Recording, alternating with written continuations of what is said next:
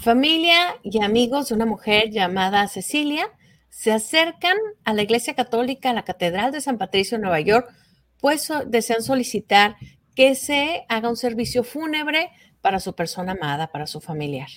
Así que pues la iglesia acepta, como siempre, ¿no? Que es el trabajo de la iglesia el recibir a las personas, a los seres amados, sobre todo en un momento tan difícil, ¿no? Como es el fallecimiento de un familiar, y se realiza esta ceremonia. Eh, pues para gran sorpresa, la mujer para la que se celebra esto es una mujer trans y la iglesia nunca es informada de que este servicio pues sería para, para una persona transexual. Y, y, esto, no sé, padre, no sé si ustedes como sacerdotes tengan alguna restricción. ¿Usted qué haría si en una parroquia llega alguien y le informa, oye, vamos, queremos celebrar esta, esta ceremonia, pero es una persona transexual? ¿Hay sacerdotes que lo negarían? ¿O hay reglas especiales? Y otra cuestión, ¿no? Este, esta mujer era, ella se proclamaba una persona atea. Este es un tema muy interesante, Laurita, y excelente pregunta. Eh, y en, durante la formación sacerdotal, tanto en el seminario como en la institución académica, le enseñan a cómo enfrentarse a ciertos imprevistos. Por ejemplo, cuando se está celebrando misa, todo el mundo está callado en, pues, en actitud de oración y de pronto entra un borracho. Este, o sucede un accidente o de pronto le informan a usted que la parte de la, lateral de la iglesia se está incendiando o yo en lo personal en una ocasión en Nueva York precisamente tuve una misa de una persona indigente. Y cuando empecé la misa, el texto correspondiente decía lo siguiente, triste queda su hogar sin su sombra querida. Era un héroe indigente, él no tenía hogar. Entonces, ¿a qué hogar nos estamos refiriendo? Pero en este caso, pues este, este es un tema para abordar eh, en estos momentos y decirle a la gente que desafortunadamente asumimos que todo el mundo tiene un hogar, pero mucha gente no la tiene. Sin embargo, aunque él no tenía hogar, no, no queda triste sin su sombra querida, pero sí la comunidad que él hizo, el hogar que él hizo en los lugares donde él estaba. Y que sí muchos nos sentíamos muy tristes porque lo conocíamos y sabíamos quién era esta persona. O sea, eh, de diferentes formas. Ahora, es común de la funeraria cuando le informan que va a haber una misa fúnebre, le dan una, una serie de pequeños datos de la persona. ¿Quién era? Si era casado, quiénes eran sus familiares, este, cuál era su profesión, si hay cosas que cree que son importantes que debe de, destacar en la homilía. Eh, si usted cree, cree que eso sea pertinente. Pero la funeraria obtiene la información que le da la familia. Y hay muchos casos que la familia no da cierta información. Entonces, ¿cómo pueden darle usted este? Y sobre todo es muy sorpresivo que de pronto usted, como usted lo menciona, viene una comunidad, este, eh, vienen hombres vestidos de mujer y cosas por el estilo. Eso no es eh, motivo de cancelar, anular, tratar mal ni corregir en ese momento a nadie, pero sí lo que espera es un comportamiento serio, un comportamiento de respeto no tan solo al lugar, a la casa de Dios, sino al resto de las personas que están ahí presentes. Este, aguardar la solemnidad, aguardar el respeto por esa alma que ya descansa en paz. Pero hay muchas ocasiones en que los asistentes, para ellos es una oportunidad de expresar su frustración, su resentimiento o algunos problemas o actitudes que ellos tienen hacia la institución como iglesia. Y yo creo que eso no se vale. Entonces, porque parece que es el caso en este tema que estamos tratando actualmente, que fue un, muchas personas, no me atreveré a decir que todos, sí se comportaron de una forma pues que no es la debida. Y en todas partes hay límites. Usted a donde vaya, su obligación inicial es respetar, para que lo respeten. Esa es la, la regla de oro. ¿sí? Entonces aquí van con este sacerdote él no sabe absolutamente de qué se trata, pero además de estar desconcertado, este, hay un comportamiento que es muy, muy negativo. Ahora, usted como sacerdote en estos casos siempre tiene la de perder, Porque usted, si usted se disgusta o trata de llamar al respeto, va a haber mucha gente, obviamente, que se va a poner como el padre se pone en en estos momentos así. Eh, nosotros sabemos que en estos casos el sacerdote siempre, siempre lleva la de perder. Sí, porque básicamente la misa, la ceremonia se convirtió en un homenaje a Cecilia Gentili, que la verdad es una persona homenajeable. Ella pasó de ser una persona adicta, de ser una prostituta, a ser una gran activista y luchadora de los derechos de las personas transexuales en Nueva York, una mujer inmigrante que llegó de Argentina en su niñez y que se fue abriendo camino, ¿va? Abajo, a base de todo su esfuerzo y superando pues estas situaciones tan difíciles que le tocó vivir, ¿no? Como inmigrante, como mujer trans, bajo tantas circunstancias. Aquí definitivamente el tema es que se haya utilizado a la Iglesia Católica de una forma, siento yo, padre, como venganza, ¿no? De decir a las instituciones, ustedes que no nos aceptan, pues miren, aquí estamos y estamos pisando su suelo y básicamente pues un engaño en forma de burla hacia la Iglesia Católica. Yo sí creo que cualquier persona, sin importar su, eh, bueno, su identidad sexual, tiene derecho a la fe tiene derecho a asistir a la iglesia, a ser aceptado por una comunidad y desgraciadamente este tipo de hechos, en lugar de acercar a la gente, a, las personas, ¿no? A, entender mejor la situación que viven las personas transexuales, pues lo que terminan causando es, es rechazo, padre. Yo creo que hay algo muy importante, Laurita, que la Iglesia Católica no rechaza a nadie por su género ni orientación sexual. Rechaza los comportamientos, rechaza las conductas de vida, sobre todo cuando se afecta a terceros. Pero en este caso la iglesia nunca va a rechazar a nadie, eh, sobre todo hacerle una misa a una persona, ya sea practicante o que se considere ateo, pero si fue bautizada, la iglesia siempre lo, reconocerá como tal. El bautismo es lo que nos integra a la comunidad cristiana una persona que ha sido bautizada, siempre, vaya o no a la iglesia, siempre se considerará miembro de la iglesia católica, a menos que esa persona, eh, esa persona decida y lo manifieste pública y abiertamente que él no quiere pertenecer. Entonces, así se le considera. Pero mientras que la persona simplemente no practique que se considera ateo, pero si fue bautizado, siempre se le considera como miembro de la iglesia y tiene todos los derechos especialmente a una misa fúnebre. Ahora, hay reglas y sí, tristemente, eh, sí hay sacerdotes, pero no oficialmente a la iglesia. La iglesia no rechaza a la gente eh, eh, que tiene una orientación sexual simplemente por ese hecho, porque obviamente estamos convencidos y nos hemos dado cuenta que la persona no escogió. Es como una persona morena no escoge la tez de su piel entonces tampoco ellos. Entonces, más sin embargo, en base a prejuicios e ignorancias, y me da mucha tristeza decirlo, que sí hay sacerdotes, sí hay miembros del clero, sí hay religiosas que los rechazan. Pero así como rechazan, hay otros que no, pero oficialmente la iglesia no rechaza a nadie oficialmente.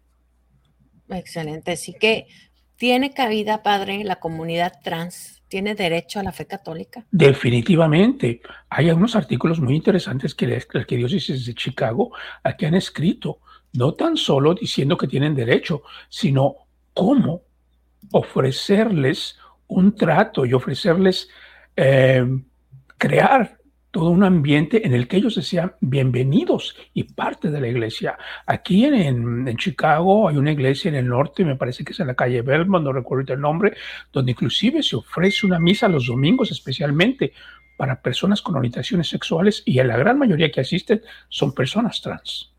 Fíjense, así que... inclusive eh, yo me he dado cuenta y he estado yo ahí con ellos porque han invitado al arzobispo y el arzobispo ha estado con ellos, parece que los visita una vez al año. Y algo del que hablábamos, pues lo triste aquí es que se haya utilizado esto como una burla, como un reto hacia la institución.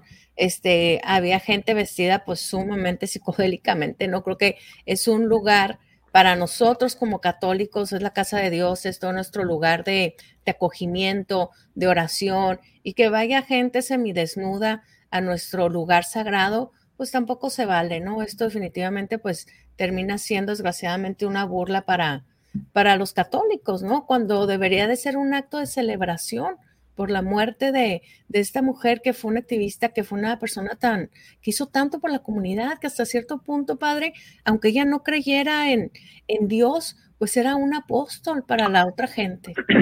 Una persona que se autonomina o se declara agnóstica, o sea, no, perdón, eh, atea, que se declara atea, no creyente, no es sinónimo de que sea una persona mala. Y tenemos que respetar, tenemos que respetar porque hay muchísima gente que se considera no practicante, no religiosa, mas sin embargo es gente muy buena. Porque todos los seres, quizás no seamos religiosos, pero todos los seres humanos sí somos espirituales. Así es, y bueno, esta fue la situación que se vivió la semana pasada. Ahorita la, eh, la familia de, Cecilia Gentili está pidiendo que la catedral, que la arquidiócesis de Nueva York ofrezca una disculpa este, por, por haber condenado la misa después de que se había realizado. Yo digo, pues, pues lo que decía usted, ¿no? Siempre la llevan de perder. Sí, sí, o sea, siempre, este, mire, eh, desafortunadamente, y, y esto suena como un reproche, la gente, el 10% en, el catolicismo, según estudios muy serios, desafortunadamente la gente practicante, de, todos los que se bautizan, únicamente el 10% practica la religión. O sea, el 90% únicamente llevan a sus hijos, a sus hijas a bautizarse, luego después muchos a la primera comunión y muchos ni eso, y muchos de esos católicos regresan el día que se casan. Y muchos de ellos, inclusive como ya mucha gente no se casa por la iglesia, van a regresar el día, no van a regresar ellos, sus familias lo llevan a sus misas fúnebres. Entonces, muchos de ellos van a la iglesia eh, tres veces. Cuando son bautizados, cuando se casan o hacen su primera comunión o confirmación, y cuando lo llevan para su misa fúnebre. Entonces, y esto es el 90% de las, de las personas. O sea que la gran mayoría no practica la religión católica. Más sin embargo, si se considera, este, si se consideran católicos, con este 90% de la población que se dice católica, tiene que tener mucho cuidado. Porque con ellos el día que van a la iglesia es una gran oportunidad para abrirles las puertas y hacerlos sentir bienvenidos. Pero muchos de ellos van no pidiendo, exigiendo cosas que muchas veces usted no les puede ofrecer, no les puede dar. Y entonces es muy peligroso porque ellos van a regresar diciendo, la única ocasión que yo fui a la iglesia, me dijeron que no. Así es. Y, mientras, perdón, la mientras que aquel que sabe cómo funciona la iglesia, eh, cómo se trabaja en la iglesia, cómo se desarrollan los ministerios, es la persona que siempre trata de ayudar y es la que menos solicita algún servicio, alguna atención. Hay muchísima gente que siempre está en la misa, siempre está ayudando, siempre está participando. Usted se da cuenta por alguien que estuviera en el hospital. ¿Por qué no me dijiste que estuviste en el hospital? Padre, yo sé que ustedes tienen mucho trabajo y no quería que se molestaran ustedes en ir a visitarme. No, padre, la cantidad de gente que los busca porque se está muriendo mi hijo, mi sobrino o alguien y no cree.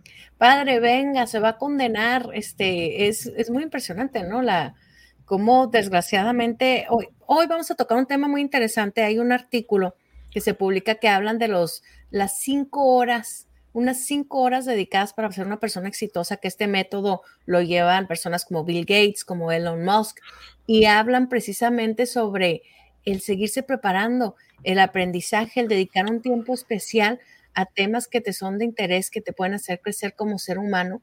Y uno de ellos, pues, es la educación continua en la iglesia. Realmente no las tenemos, creemos que con la primera comunión ya. Y hace poco hablaba con una amiga y me decía que se le había acercado a alguien y le había dicho, oye, es que no es justo, porque ahora este, tengo que confirmar a mi hijo y es larguísima la confirmación, que hagan algo más cortito de unos dos meses. No eh, entienden el sentido de la formación. Eh, especialmente entre los hispanos y más se enfrentaría yo en, los mexicanos. Todo el mundo nos consideramos muy guadalupanos, nos consideramos muy católicos, pero tenemos una tremenda confusión a pesar de las tareas de evangelización que, que, habla, que, que, desarrolla la iglesia. Y siempre tenemos que trabajar mucho eso sobre la evangelización. La evangelización es la culturación, es la enseñanza de la iglesia. ¿Qué es religión? ¿Qué es espiritualidad? Y, que, y, y sobre todo una enseñanza que debe de practicarse. Pero si no conocemos esa enseñanza, ¿cómo la practicamos? Los diez mandamientos, ¿quiénes sabemos los diez mandamientos? Si no los conocemos ni en teoría, menos los vamos a ejecutar en la práctica. ¿sí? Entonces, cuando decimos que somos personas religiosas, somos religiosos porque fuimos, eh, muchos de nosotros, bueno, me estoy refiriendo a los católicos porque fuimos bautizados en la iglesia católica, pero practicantes, no. Yo me quedé muy asombrado en el Japón, porque ellos son budistas y son shintoístas, pero es muy interesante ver la disciplina, el orden, el respeto, el sentido de solidaridad, pero lo que, ¿qué es lo que sucede con ellos? ¿Qué es lo que hace personas disciplinadas, personas respetuosas? Eh, lo que los hace hacer eso es que practican lo que ellos creen religiosamente. O sea, desde una perspectiva religiosa, en lo que ellos creen, lo llevan a la práctica. ¿Qué es lo que hacen los menonitas en el norte de México, en Paraguay, en Uruguay? ¿Cómo viven ellos? ¿Cómo viven en sus comunidades? ¿Por qué viven así? ¿Por qué esas conductas? Porque creen porque em, eh, sus conductas son basadas en, sus creencias religiosas y llevadas a la práctica. Así es, tenemos, aquí nos comenta Olga Rojo, dice, la perspectiva de muchas personas que es que los sacerdotes únicamente dan misa. Así es, y después va mucho más allá. Pero bueno, vamos a estar platicando más al respecto. Al respecto, con esto comenzamos con Noticias Radio Clareta América. Radio Claret América presenta Noticias Claret América con el padre Marco Cárdenas y Laura Miller. Información desde una perspectiva católica global.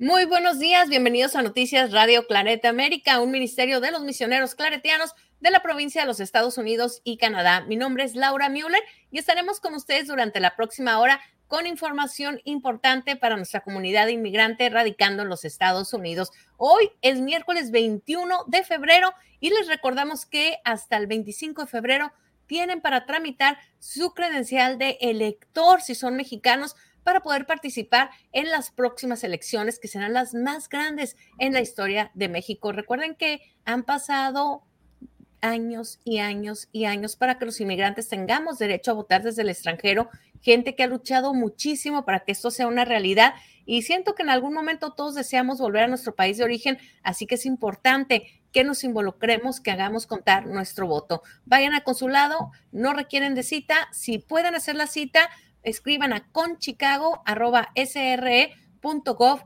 .mx, digan, necesito tramitar mi credencial para que les den una hora estimada y no les toquen líneas muy largas. Así que amigos, pues ahí está la oportunidad. ¿Y qué les parece si le damos la bienvenida al padre Marco Cárdenas?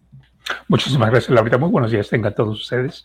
Buenas tardes a ustedes que sintonizan la, la versión vespertina de este noticiero Radio Clareta América, radio eh, patrocinada, auspiciada por los misioneros claretianos de la provincia de los Estados Unidos y el Canadá una estación digital enfocada en la comunidad eh, hispanoparlante emigrante eh, en estos dos países de nuestra querida América. En este día, miércoles 21 de febrero, aprovechamos para felicitarlos a todos ustedes que nacieron en este día. Muchas, muchas felicidades por su cumpleaños y obviamente a todos ustedes que también celebran su onomástico o cualquier otro aniversario. Que Dios nuestro Señor, son nuestros mejores deseos, que los colme de muchas, muchas bendiciones, especialmente de salud y de bienestar. Y sin más preámbulos, vayamos a la proclamación del Evangelio de este día, miércoles 21 de febrero del 2024.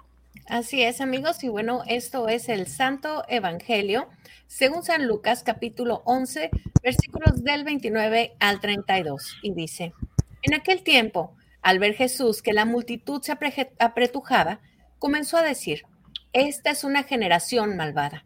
Pide un signo y no le será dado otro que el de Jonás. Así como Jonás fue un signo para los ninivitas, también el Hijo del Hombre lo será para esta generación. El día del juicio, la reina del sur se levantará contra los hombres de esta generación y los condenará, porque ella vino de los confines de la tierra para escuchar la sabiduría de Salomón. Y aquí hay uno más que es Salomón. El día del juicio, los hombres de Ninive se levantarán contra esta generación y la condenarán, porque ellos se convirtieron por la predicación de Jonás. Y aquí hay uno que es más que Jonás. Esto es palabra del Señor. Te alabamos, Señor. No cabe duda que en este texto que nos, que nos presenta el apóstol San Lucas y nos habla de nuestro Señor Jesucristo, este maestro itinerante, este sabio, este gran hombre que se proclama él como el Salvador y que viene, obviamente, y les muestra mm, a todos sus seguidores, a todos aquellos que tienen la oportunidad de escucharlo, que no tan solo predica bonito, enseña cosas pues prácticas y muy ilustrativas, sino que hace milagros. Cura enfermos que las mismas fuerzas de la naturaleza le obedecen. Más sin embargo, la frustración de nuestro Señor Jesucristo es que simplemente la gente no cree ni se enfoca ni en sus enseñanzas ni en sus ejemplos. Entonces Él les dice, miren, esto va a tener sus consecuencias. ¿Cómo es posible que lo que realizó Jonás, esto haya hecho que su comunidad o a donde él fue enviado cambiaran en sus conductas, en su forma de ser. ¿Cómo es posible que la reina del sur vino a escuchar la sabiduría eh, de Salomón? Eh, y ella obviamente también cambió. Y les da todos estos ejemplos de gente que, que, que cree, pero obviamente está haciendo un reproche a todos aquellos que no creen, que lo peor es ver y no creer. Muchísimas gracias, Padre, por compartirnos esta reflexión esta mañana. Y bueno, Padre, tenemos algunos comentarios de, la gente que nos está escuchando. Muchas gracias, Evita. Nos dice, buenos días. En la parroquia donde asisto siempre hay formación para los grupos de ministerios. Igual se invita a la gente a cursos de Biblia. El párroco siempre invita, pero la gente es más cómoda en el sofá y la zona de confort. Así es, actividades sí hay, pero para que se involucren. Y eso es triste, Laurita, yo creo que hay que decirlo, porque duele, pero es una realidad. Eh, uno de los grandes problemas de los hispanos, de la gran mayoría de los hispanos, es, es nuestro poco aprecio por el conocimiento. Porque es muy interesante, cuando usted usa una parroquia, sobre todo en los Estados Unidos, y tiene un grupo de feligreses anglosajones y un grupo de feligreses eh, latinos, quizás suene algo así muy triste y clasista, pero nota cómo la comunidad hispana desconoce muchísimo de nuestra religión, mientras que el anglosajón sí tiene una formación, sí tiene una información, y el anglosajón es de aquel que usted predica algo dice algo y se va a su casa y investiga. O si hay algo en lo que no está él de acuerdo, investiga y luego viene y le reclama y le rebate. le dice, este es mi punto de vista, yo no creo que lo que usted dijo y usted se equivocó en esto y en esto.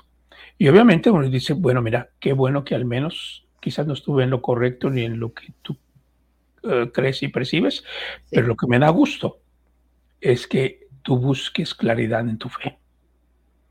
Y el peligro también en nuestra comunidad hispana es que tiene que tener, ser muy cauteloso porque la gente se cree cualquier cosa y, o la interpreta. Y esto puede tener consecuencias muy graves. y, ha habido grandes este, consecuencias ah, muy dolorosas. No sé si usted recuerde, en México inclusive una película de un sacerdote, donde un pueblo mata a un grupo de estudiantes y fue real fue real, fue aproximadamente como en el 68. Un grupo de muchachos estudiantes de la universidad, estaban ellos en huelga, este grupo no participa en la huelga, se van, ellos son alpinistas, se van a la montaña, llegan a un pueblo, eh, se les hace noche, piden hospitalidad, el pueblo va a consultar al padre, le dicen, no, no, no, no, no, no los admitan aquí porque son comunistas. No, no, supieron que eran comunistas, el padre les decía que no los admitieran para que se fueran, y lo que hizo la gente fue que los mató. Y esto es algo muy triste, esto es algo muy grave y, hay que tener mucho cuidado, pero aquí sobre todo estas interpretaciones, estas creencias son basados en la ignorancia. Y también como usted como guía espiritual tiene que tener mucho cuidado con quién habla, cómo habla y qué recomienda y qué no les recomienda. Qué impresión, padre, ¿no? Luego no saben ni qué es y bueno, según esto muchos preceptos y líder católico y terminan matando a las personas. Sí. Rompiendo con todo. Qué impresionante. Así que bueno, pues ahí está. Un poco mandamos saludos. Muchas gracias por sus comentarios. A Beren Sandoval, un abrazo hasta México. A Daniel y Anita Cárdenas, gracias por estar esta mañana con nosotros. Y bueno, padre, pues seguimos con más información. Así es, Laurita. Hasta este día, tristemente, se reportan un total de 29 mil personas muertas en la franja de Gaza en ataques israelíes desde el estallido de la guerra el pasado 7 de octubre informó el Ministerio de Sanidad Gazati, controlado por el grupo islámico Hamas. Según eh, un comunicado, 107 personas murieron en las últimas 24 horas y otras 145 resultaron heridas. En estos 136 días de guerra, los heridos ascienden a 69 mil, mientras que se estima que unos 8 mil cuerpos están aún desaparecidos bajo los escombros. Qué barbaridad. O sea, realmente ni siquiera sabemos la, pues un número real, ¿no? De las personas fallecidas. Y, lo triste de todo, la cerrazón eh, de los israelíes, de cómo se niegan a ver todo el daño y el dolor que están causando. Inclusive eh, hay una nota muy interesante, Laurita, sobre eh, el, el expresidente, el presidente Lula da Silva. Israel lo declaró persona non grata. Eh, y esto mm, lo hizo porque calificó la ofensiva israelí en la franja de Gaza como un genocidio comparable al holocausto. Y esto lo hizo durante la celebración de la 37 cumbre ordinaria de jefes de Estado y de gobierno en la Unión Africana, en Addis Abeba. Lula criticó la guerra de Israel eh, que mantiene en Gaza y dijo textualmente, lo que está ocurriendo en la franja de Gaza no es una guerra, es un genocidio, declaró Lula a la prensa. Y dijo que algo similar a una guerra entre un ejército muy preparado y mujeres y niños, obviamente, son las víctimas. No había ocurrido antes en la historia, salvo cuando Hitler decidió matar a los judíos. Es que, híjole, padre, yo creo que es lo que más impresionante nos parece a todos, ¿no? Cómo se repiten este, los judíos, este, todo el dolor que sufrieron, los campos de concentración, esta matanza tan injusta, el buscar en Israel crear su propia, su propia tierra, su propia, una, pues un pueblo sin nación, ¿no? Y luego ver cómo terminan pues siendo peores que los, los victimarios que estuvieron contra ellos. Eh, es, uh, sí, Laurita, yo este es un objeto de mucha discusión, de mucho análisis y meditación, porque lo que a ellos les sucedió lo recuerdan como si les hubiese sucedido el día de ayer. Y la actitud de ellos es eh, eh, los israelíes, no todos los judíos, porque son cosas muy diferentes. El judío, pues es el que está por todo el mundo, el israelí es el que está en Israel, que también practica la religión judía. Pero es interesante que los que están en Israel, ellos su cuestión es nunca más, y tienen todo derecho a ello, pero no en esa forma.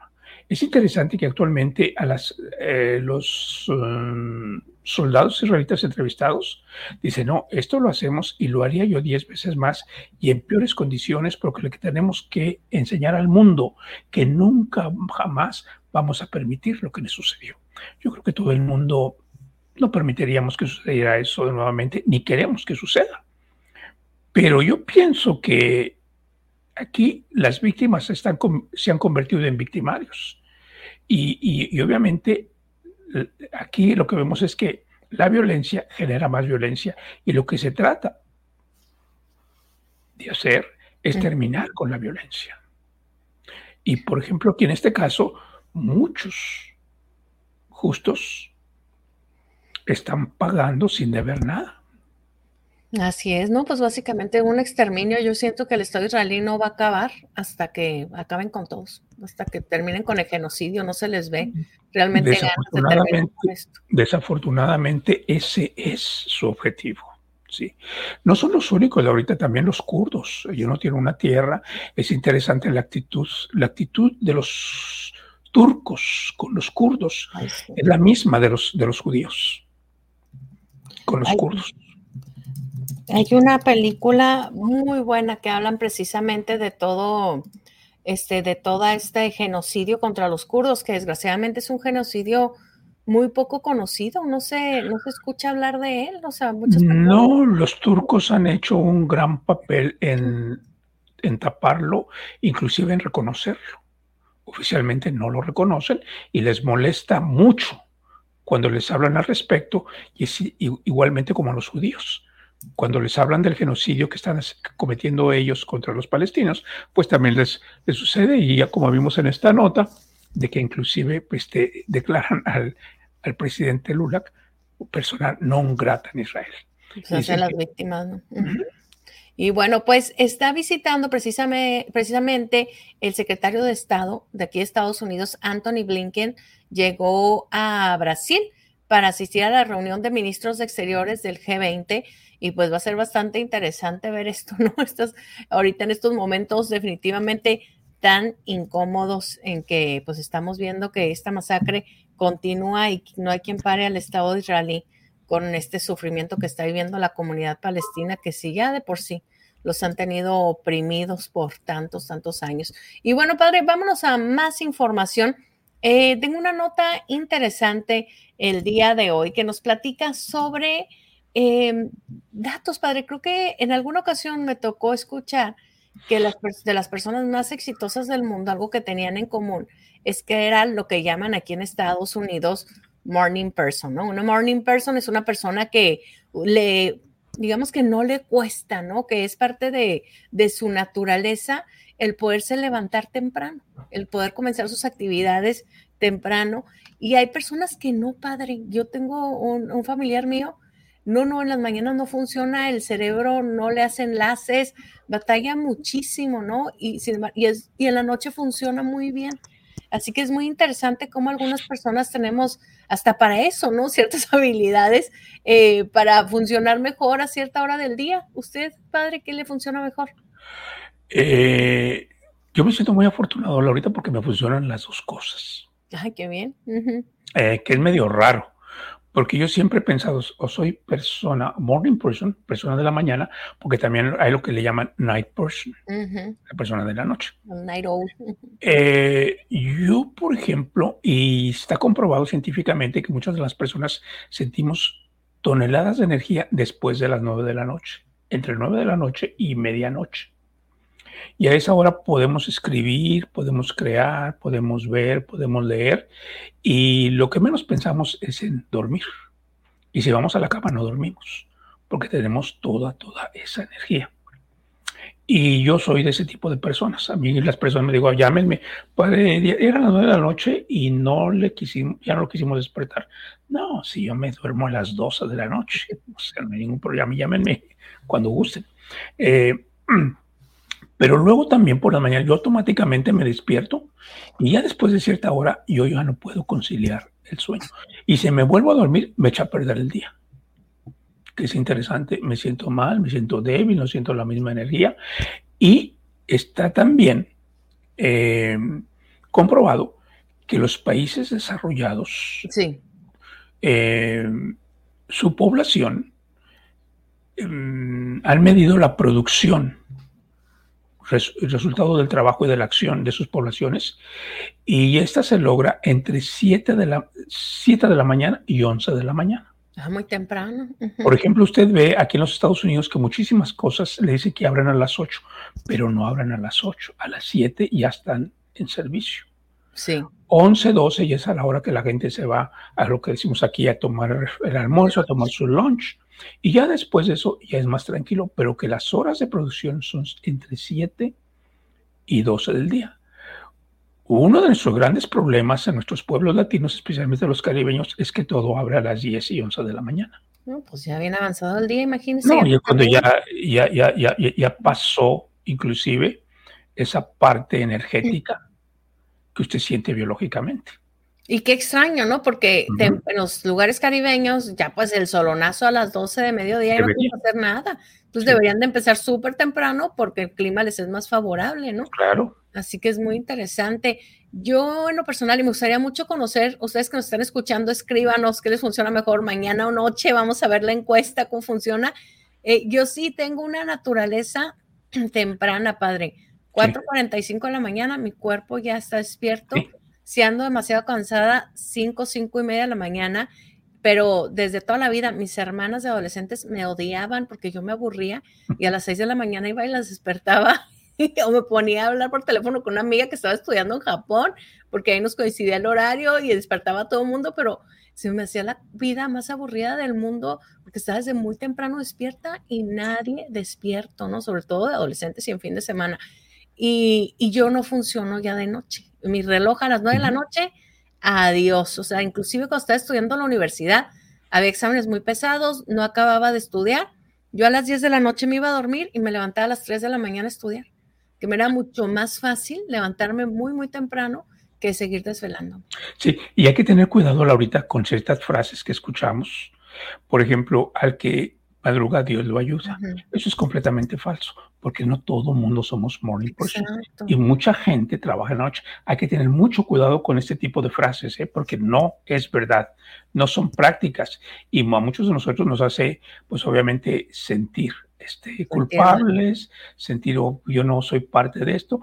Los, está comprobado que las personas, los científicos, todas estas personas que han logrado grandes cosas para, no tan solo para ellos, sino para la humanidad, Bill Gates, todos ellos, trabajaban de noche y dormían hasta muy tarde.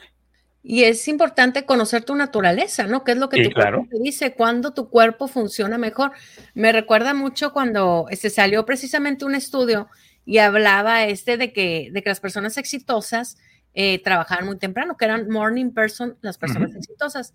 Y luego sale J.K. Rowling, quien era la, pues, que ha sido básicamente la escritora más exitosa, yo creo que en la historia de la humanidad. O sea, tenemos grandes escritores como Julio Verne, clásicos, pero esta mujer rompió absolutamente todos los récords. Y ella se empieza a reír y dice, jajaja, ja, ja, claro que no, o sea, yo soy night owl, yo toda la noche trabajo, o sea, duermo hasta tarde. Entonces, yo sí siento que es lo que tu cuerpo te diga. O sea, definitivamente cada cuerpo está constituido y lo que te va a hacer exitoso, pues es escucharlo, saber cuáles son tus horas más productivas y ponerlas a trabajar, ¿no? Y, a los padres de familia. Los padres de familia también detectan estos en sus hijos.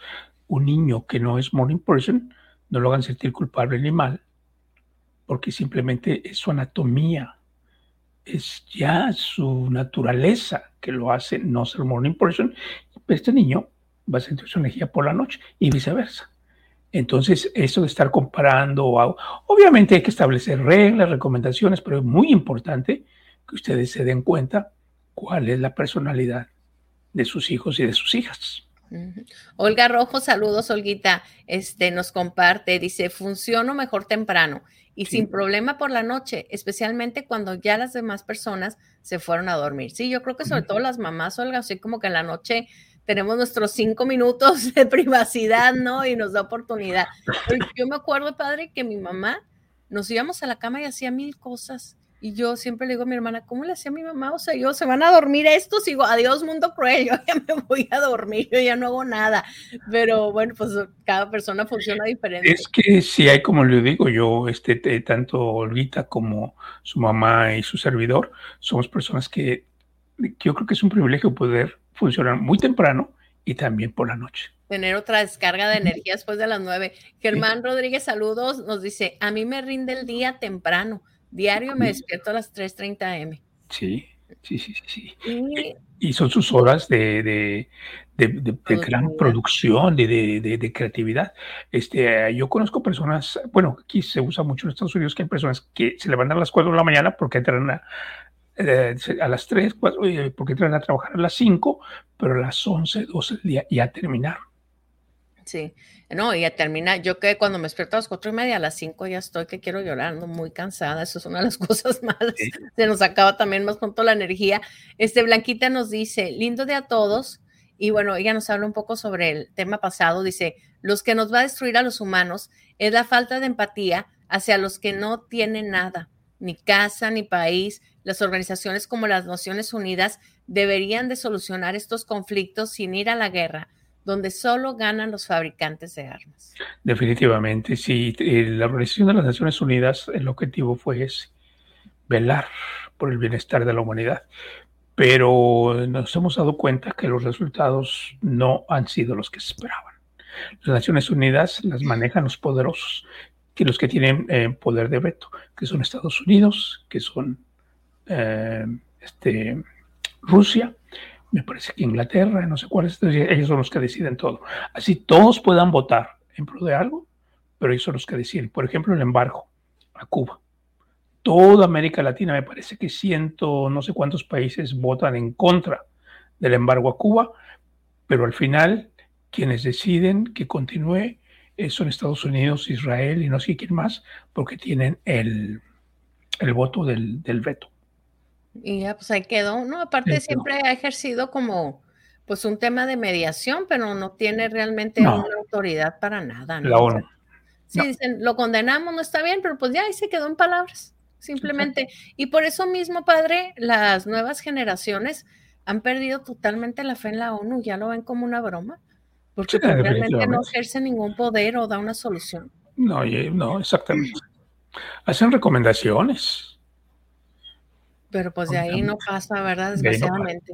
Y bueno, les traje, perdón, a colación todo este tema de los horarios, porque hay un reportaje hoy muy interesante de un libro de Thomas Carlin, que es el autor de Los hábitos de los ricos, la regla de las cinco horas. Y me pareció una metodología interesante y sobre todo de que empezamos esta mañana con el tema de, pues de la preparación, ¿no? Como como católicos tenemos que seguir con una, eh, una educación continua, continua. Y habla este autor de que grandes personajes que ahorita son súper exitosos, millonarios y pues grandes creadores, ¿no? Figuras como Elon Musk, como Bill Gates, tienen este sistema dentro de sus vidas. Lo que hacen ellos es que la regla de las cinco horas se basa en tres pilares fundamentales. La lectura, la reflexión y la experimentación. Así que pongan atención a ver si lo podemos aplicar en nuestras propias vidas. Creo que el conocer este tipo de temas de gente que lo ejecuta nos ayuda a ser más productivos en lo que hacemos, ¿no? Y a lograr realmente superarnos en otros ámbitos de nuestra vida que nos gustaría.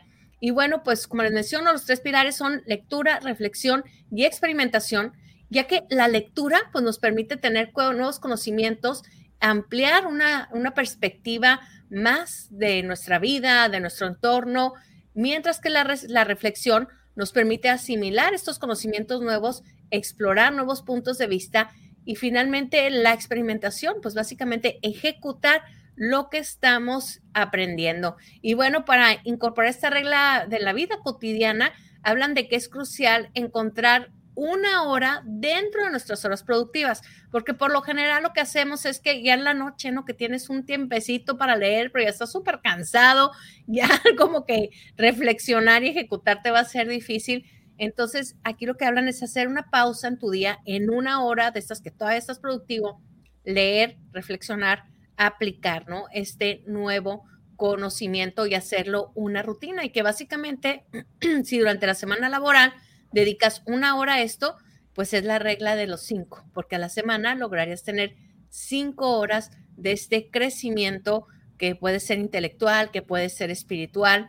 Así que creo que es una gran herramienta que pudiéramos ver la forma de incorporar. Hay cosas, padre, que por falta de conocimiento eh, no, lo, no lo hacemos, ¿no? Hay algo que le llaman el método Pomodoro, que es una maravilla, sobre todo ahora, por ejemplo, con toda la ciencia médica que nos dicen que es súper malo estar sentados todo el día, ¿no? Y muchos de nosotros tenemos trabajo de escritorio y estamos en la computadora y ya nos paramos hasta que es la hora de lunch, ¿no? O que te dan ganas de ir al baño y dicen que no es de permanecer más de una hora sentado porque la circulación de la, de la sangre se entorpece y esto puede causar este, diabetes prematura, puede causar varices y una serie de, de enfermedades. Y este método Pomodoro lo crea un joven estudiante en Italia, por eso Pomodoro quiere decir tomate, porque resulta que tenía, han visto estos eh, cronómetros para la cocina, que le pone uno el tiempo y empieza, y por lo general son un ajo, un tomatito o así, le pone uno que, no sé, que te dé una alarma a los 40 minutos que tienes algo en el horno, ¿no? Entonces él tenía un tomate, precisamente estos cronómetros de cocina, y lo ponía. Y la ley del pomodoro básicamente es que trabajes 25 minutos a toda la intensidad. Él utilizaba para estudiar.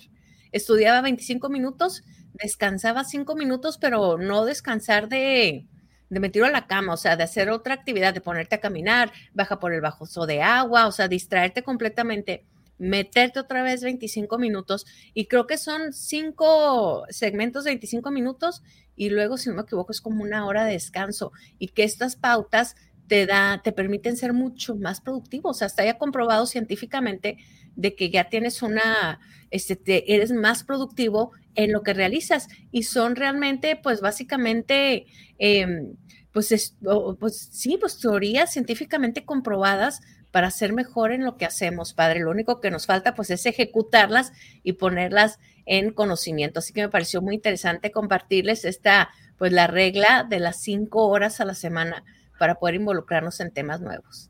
Definitivamente, también podemos llamarles hábitos ahorita. Eh, sí, y es altamente recomendable esto de que usted, por ejemplo, lee o, este, o cualquier actividad que usted tenga, tomarse una pausa, tomarse, porque después el cerebro, em, después de que el cerebro se cansa, ya no asimila. Entonces es muy importante que le dé oportunidad al cerebro o, al, o también a los músculos del cuerpo tomarse un pequeño descanso. Si usted, inclusive si está haciendo algún trabajo manual, pues hay que tomarse de 5 a 10 minutos, descansar y luego volver. Si usted está practicando la lectura, usted, como usted lo menciona, 25 o 30 minutos y tomarse unos 5 o 10 minutos. Como dice, no tiene que descansar, cambiar, cambiar a algo. Si está, por ejemplo, yo a mí me ha sucedido que estoy leyendo sobre un tema, pero luego dejo ese tema y, y, empiezo otro. este, que, capta, que capta mi atención de forma, de forma diferente. Eh, poner esto en práctica no es difícil, no es difícil, suena, pero es desafiante. Por ejemplo, que no estamos aquí tratando de concentrar, de concentrar en nuestro conocimiento y en nuestro despertar en cuanto a, lo, a, lo, católico. Si usted no conoce los diez mandamientos, conózcalos, ¿verdad? No matar, no mentir, no robar, todo ese tipo de cosas. Una vez que ya los conoce, póngalos en práctica póngalos en práctica. Y entonces, porque un conocimiento que no se pone en práctica no sirve, yo me atrevería a decir, de nada. Y se olvida. y se olvida. Por eso conocer, reflexionar y ejecutar. Y ejecutar. Eso es muy importante. Sí. Y bueno, ¿De qué sirve que yo conozca, perdón, de qué sirve que yo conozca los mandamientos si no los llevo a la práctica? Exactamente. ¿De qué, de qué, de qué sirve de que yo conozca todas mis doctrinas y creencias religiosas si no las practico, que nos sucede muchísimo a los católicos. Sí, es padre que ahorita platicando ejecutar, hay una nota fuertísima, nos tocó en el 2021 aquí en Radio Clareta América hablar sobre, hemos platicado muchas veces de Haití, ¿no? El padre tuvo la oportunidad de estar allá una temporada hace años, de conocer la situación que se vive en el país más pobre de nuestro continente americano y donde hay una crisis política tremenda, una corrupción espantosa, no, es una cosa Haití que en verdad que, pues básicamente al nivel de África subsahariana, como viven las personas en este lugar, ¿no? Muy, muy triste. Y hace unos años mataron a un presidente que había llegado de forma democrática a la presidencia del país y fue asesinado por un comando armado de 20 personas, en su mayoría sicarios colombianos, que entraron a su residencia, lo dispararon y lo asesinaron ahí. Su esposa también quedó gravemente herida con un disparo en un muslo, otro en el brazo, el abdomen, golpes muy fuertes en abdomen y cara. Tremenda la situación, ¿no? La mujer fue transferida aquí a Miami, fue tratada médicamente. Aquí en Estados Unidos se han enjuiciado a un par de, de las personas que, que se le acusan por el asesinato de este hombre. A los siete días este, que lo asesinan, llega al poder, pues al segundo aparecer en mando, eh, con la promesa de llamar otra vez a elecciones democráticas. Y pues ya han pasado tres años y el señor se sentó en el trono y él dice que mientras no se acaben las pandillas y el desastre que, hay en Haití, él no puede dejar el poder. O sea, ya otro dictador ahí sentado, ¿no? Y bueno, pues desgraciadamente no se ha resuelto el caso de quién mandó asesinar, quién fue el autor intelectual del asesinato del expresidente de este hombre joven al que, al que asesinaron en su propia residencia. Y bueno, pues resulta que unas, una justicia, la justicia haitiana está, en este momento imputando a 50 personas por su implicación en el asesinato del presidente Jovenel Moisés en el 2021, incluyendo a su esposa Martine Moisés, a un ex primer ministro y a un exalto mando policial, según informó la prensa local. Está tremenda. Una de las eh, referencias que, que están dando, pues precisamente es este exministro, ¿no?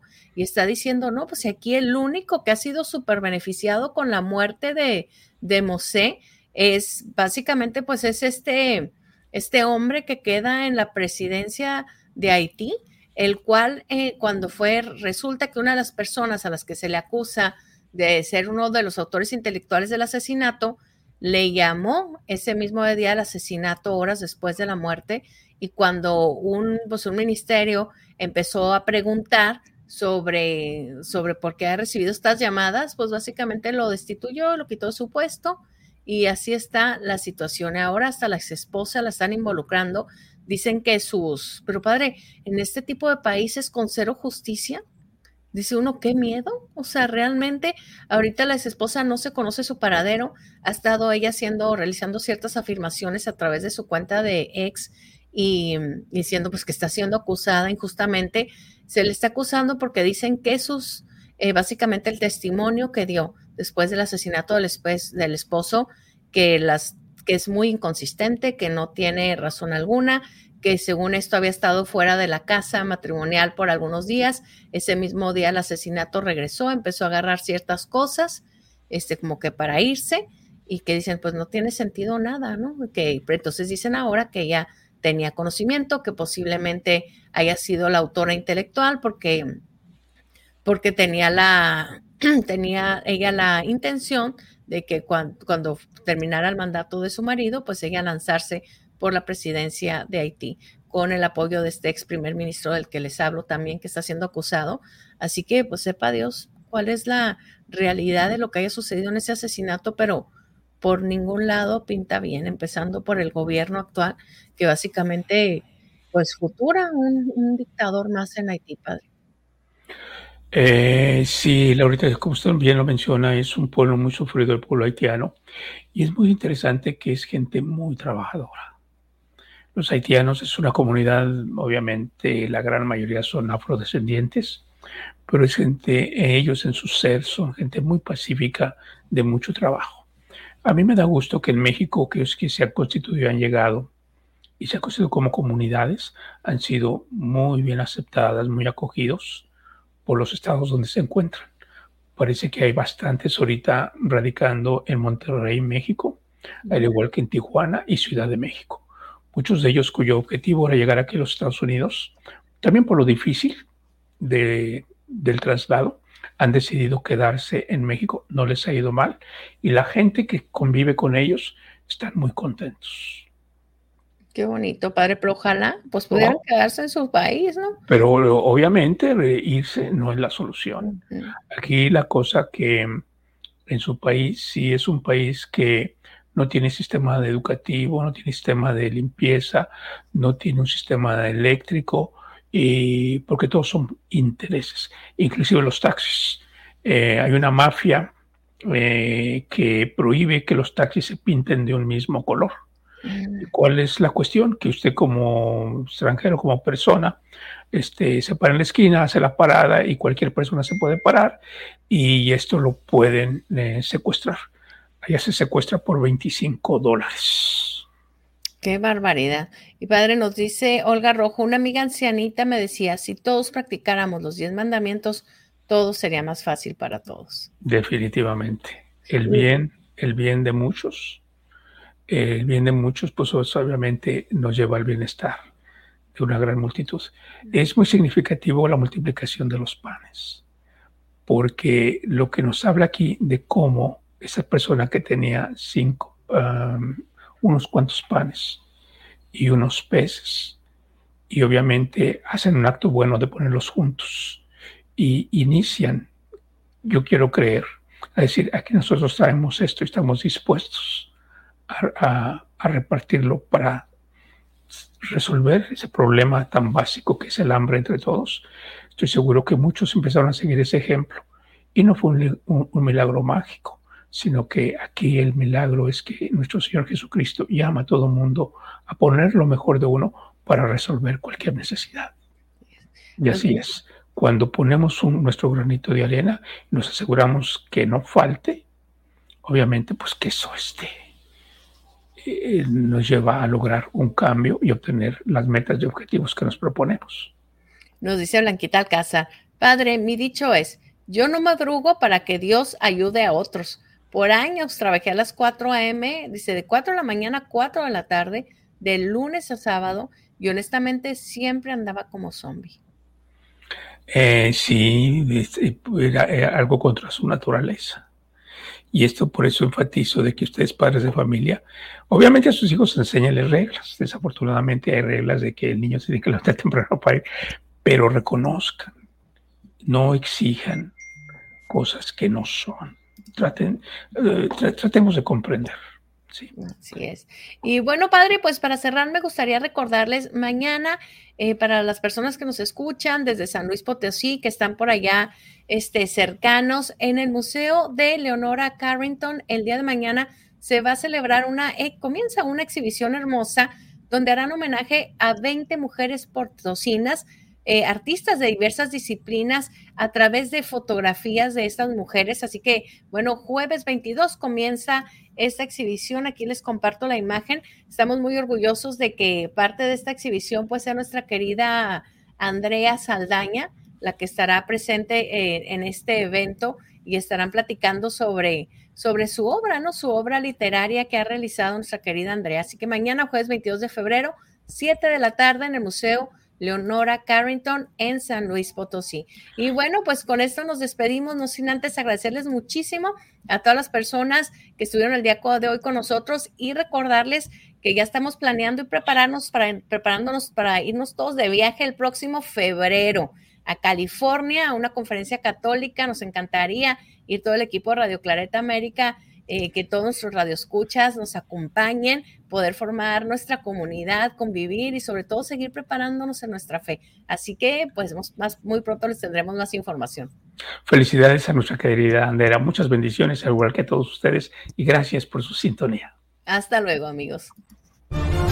Ahora, usted ya puede estar más informado escuchando Noticias Claret América.